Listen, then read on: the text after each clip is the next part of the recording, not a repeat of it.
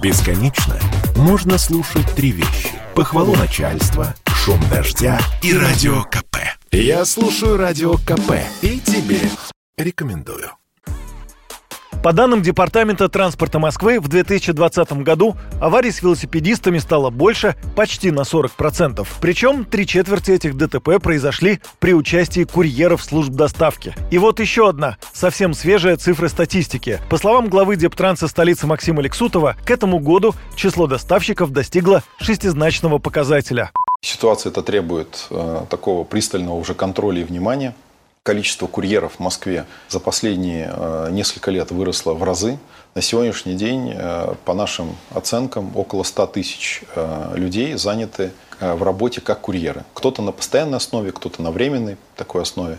Но около 100 тысяч человек так или иначе работают курьерами только в Москве. Я не Московскую область даже не беру. Это огромное количество людей. И думаю, что цифра эта точно снижаться не будет. Скорее всего, она имеет тренд к росту. Чиновник также заявил, что за курьеров должны отвечать работодатели. В первую очередь обучать их правилам дорожного движения. Департамент транспорта, в свою очередь, намерен компаниям доставки в этом обучении помочь. О деталях этой помощи пока что не сообщается, но в том, что она необходима, у большинства москвичей сомнений нет. В конце января общественный деятель, координатор движения «Синие ведерки» Петр Шкуматов снял видео, в котором курьер-велосипедист едет прямо посередине дороги, почти по разделительной полосе. Севастопольский проспект, левый ряд, ночь. Чувак едет в левом ряду, в левом, на велосипеде. Что интересно он сейчас сделает? У меня большое ощущение, что он сейчас захочет повернуть налево.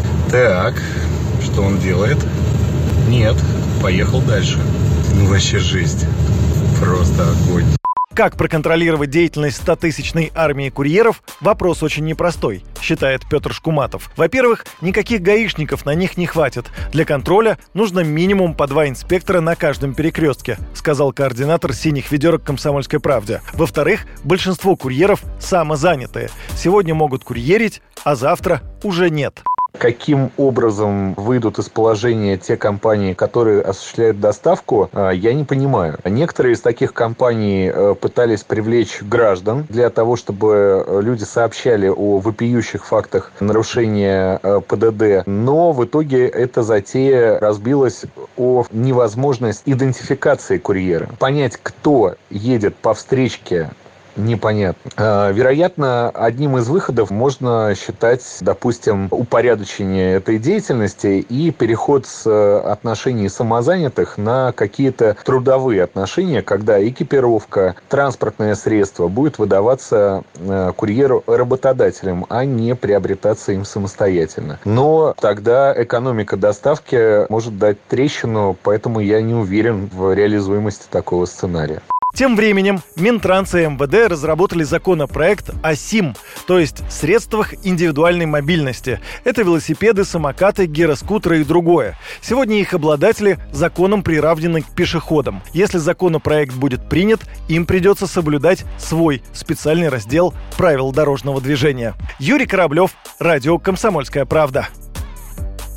Спорткп.ру О спорте, как о жизни.